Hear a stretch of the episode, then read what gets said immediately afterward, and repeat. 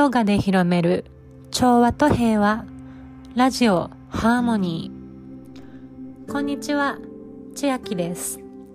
いつもお聞きいただきありがとうございます。このラジオでは日常の中での気づきや出来事のお話をゆるくしています。ヨガを日常に無理なく活かしてありのままの自分を好きになること。前向きに自分らしく生きること。それがどれだけ心の調和を整え豊かに生きることにつながるのかというお話をお届けしています。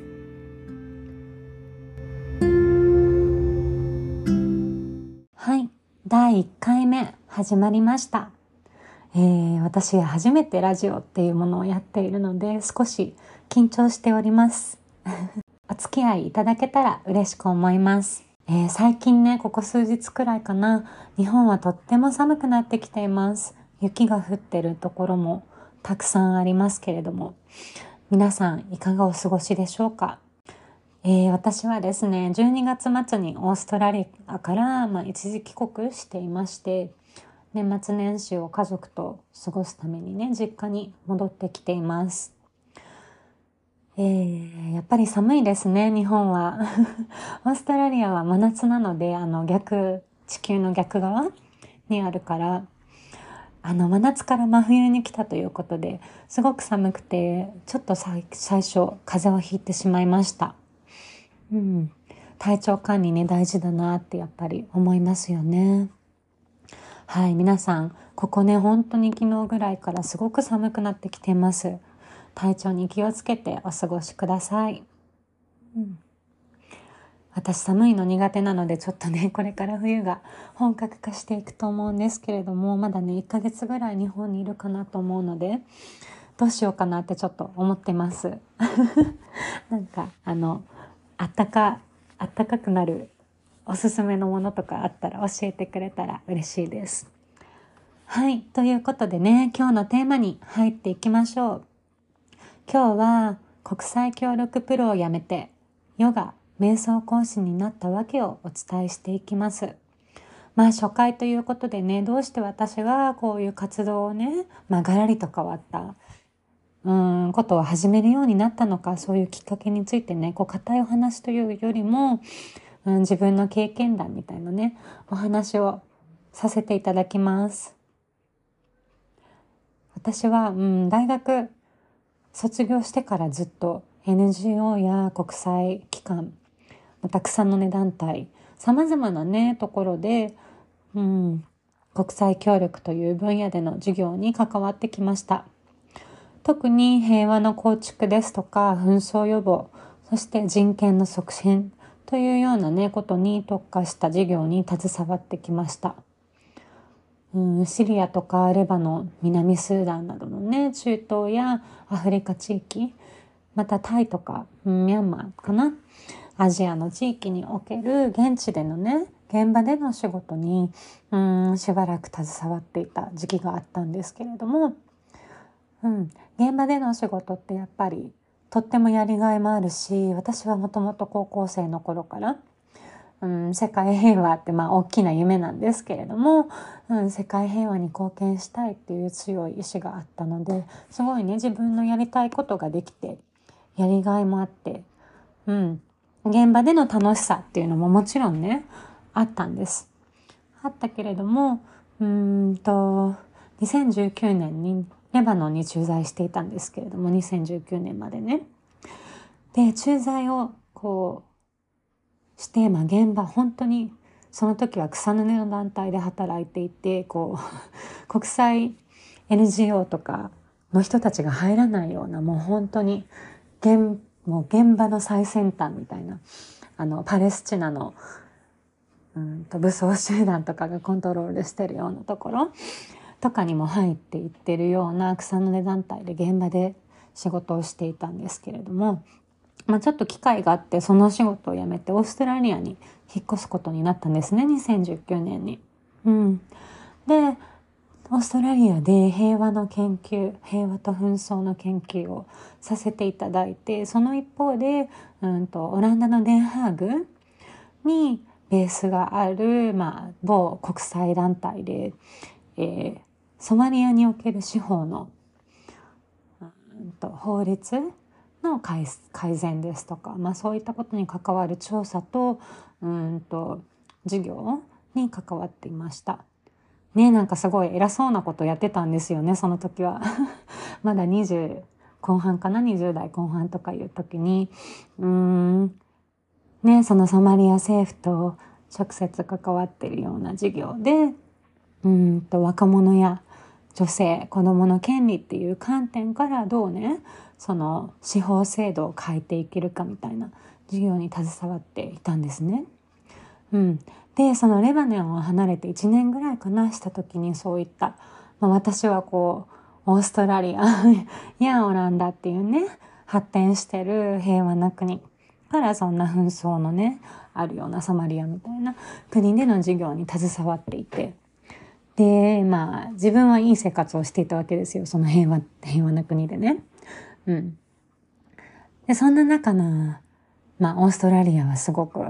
豊かだしビーチもあるし私は大好きなところなんだけれども、うん、そんな中その一時ね、まあ、皆さんご存知だと思うけどもレバノンでのあのメイルートの爆発事件があって、まあ、あの爆発事件があったところも本当に私が駐在していた時に住んでいた道 からも本当に全部、ま、すごい近いところだったんですよその現まだ爆弾が、爆発だ。ごめんなさい、爆弾じゃないね。爆発が起こった地域地域が。だから友達とか、うんと、オフィス？友達が勤めてるオフィスの地域だったりとか、友達が住んでいる地域だったりとか、すごい直接影響されたし、うん、まだね、たくさん住んでる現、現地のお友達もたくさんいたので、うん、すごい、あの、私、はその時はそこにいなくてありがたいことにねもう引っ越した後だったんですけれどもやっぱり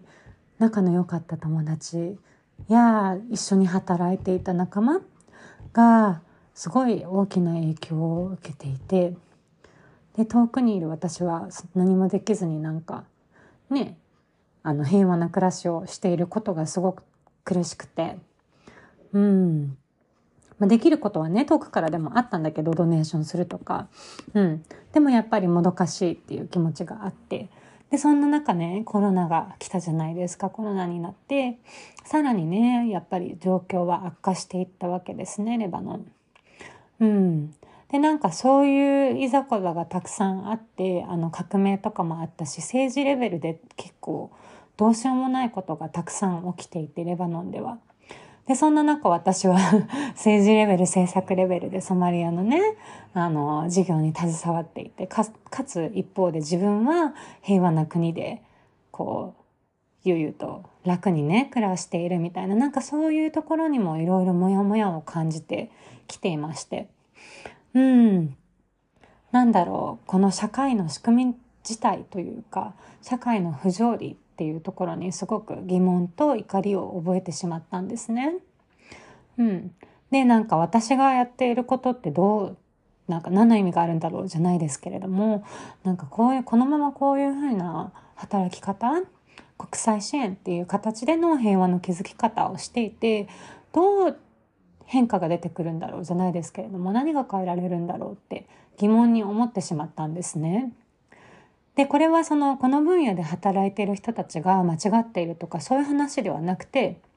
分業だからね。今命を救うために必要なこととかやらなきゃいけないことっていうのもたくさんあるし政府レベル政策レベルでやることもできることもたくさんあるからそれはそれでいいんだけれども私にとってその自分が大切にしたいものって何だろうとか自分がやりたいことって本当にこれなのかなっていうそこに疑問が出てきてしまったんですね。で日本にコロナ禍で戻って日本から遠隔で南スーダンとかのでの授業に携わっていた時もやっぱりその疑問が消えなくてで結局あの自分の心の中でのモヤモヤっていう怒りとかねなんかネガティブなエネルギーがすごく溜まってしてしまったので私は自分のために離職して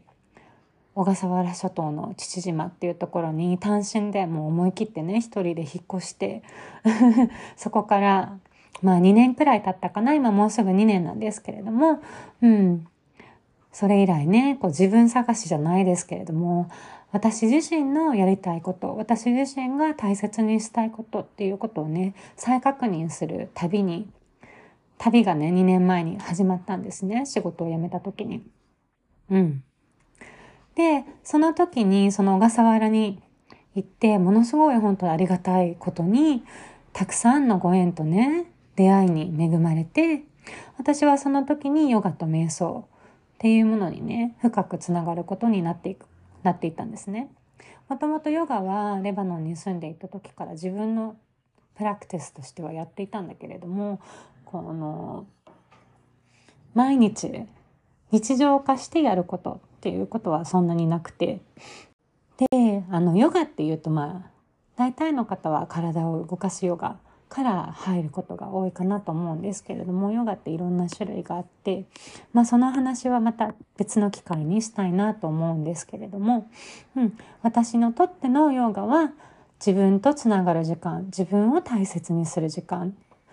ていうふうに考えていて、うん、ヨガを練習することによって私にとってはね自分の思考や行動パターンが見えてくるし気づきがあるんですよね。でヨガってあの大きな意味でのヨガなので瞑想とかマインドフルネスプラクティスも入ってくるんですけれども、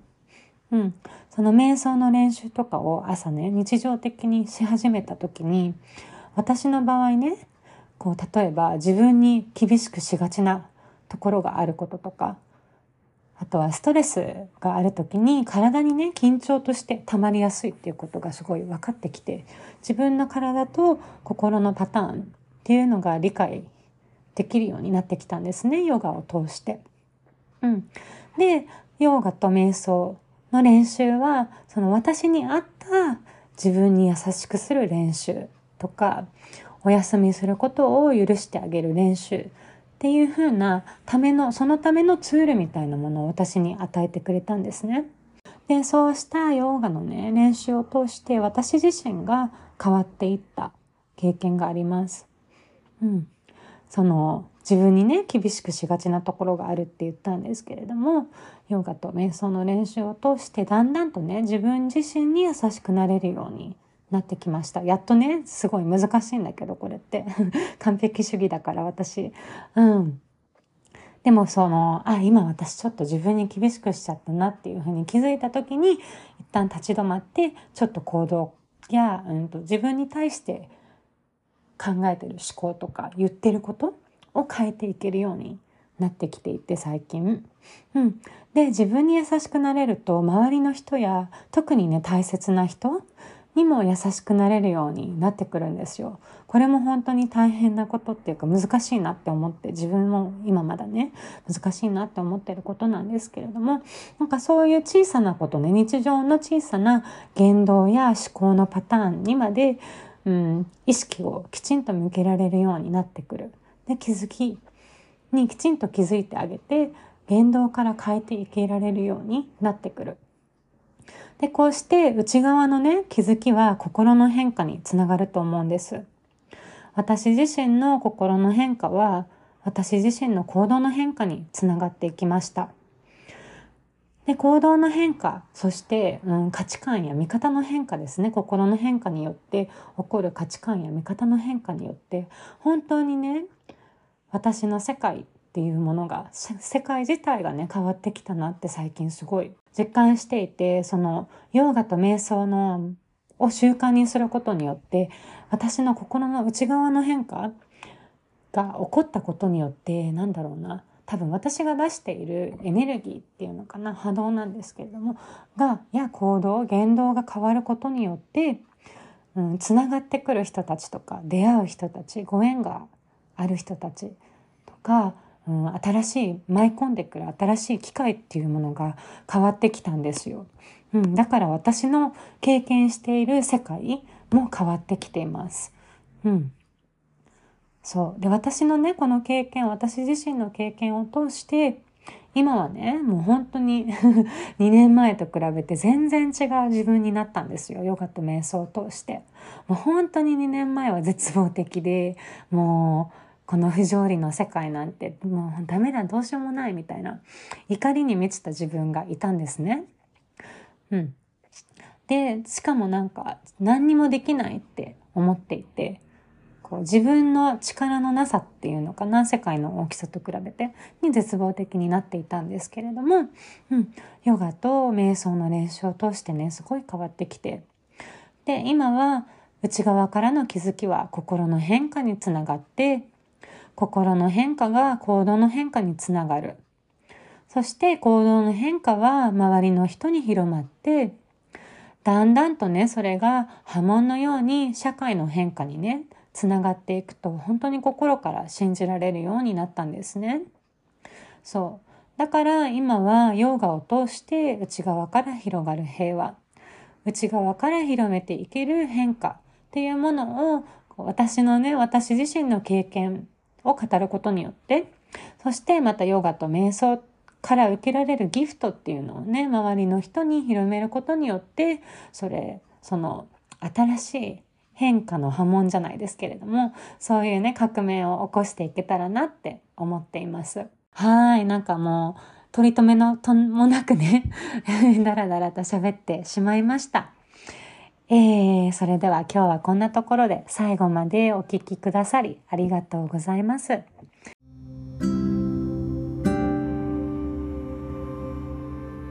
インスタグラムやスタンド FM のダイレクトメッセージでね、お便りお待ちしています。小さなことでも何でもいいのでお気軽にご連絡ください。話すことから広がる学びやアイディア、新しい機会やご縁があると思うので、ぜひね、いつでもメッセージお待ちしております。私たち一人一人が本来の調和の取れた自分とつながり、自然の摂理と共に流れ、ありのままあることでただそれだけで幸せになれるような調和のある優しい世界を一緒に作っていけたら嬉しく思います今日も一日も皆様にとって素敵な一日になりますように。ヨガで広める調和と平和。ラジオハーモニー。ご清聴ありがとうございます。ナマステ。